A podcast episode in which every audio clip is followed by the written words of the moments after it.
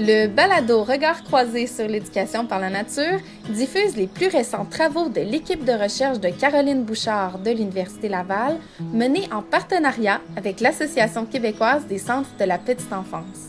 Joignez les animatrices. Émilie McKinnon-Côté et Angélie Belrose Langlois pour cette série de quatre épisodes traitant des grands principes de l'éducation par la nature et de l'apport de cette approche au développement global des enfants, à leur engagement et à la qualité des interactions.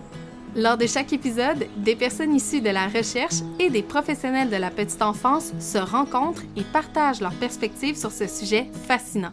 En forêt, il ben, faut qu'ils s'inventent quelque chose. Fait que leur curiosité se mélange avec leur créativité. Puis ben, ils vont se trouver une écorce pour faire une assiette, mais ils peuvent prendre la même écorce pour faire un toit, pour faire une voiture. Ils vont s'inventer un monde.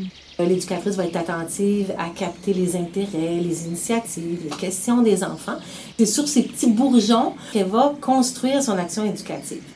Le premier élément qui est ressorti, c'est-à-dire que 9 parents sur 10 ont mentionné comme s'étant bonifié, c'est l'attitude de chercheur qui est adoptée par leur enfant. Que vous soyez des décideurs, des acteurs du milieu de la petite enfance, des parents ou tout simplement des passionnés de l'éducation par la nature, ce balado est pour vous. Abonnez-vous à la page Facebook Petite Enfance Grandeur Nature pour ne manquer aucun épisode.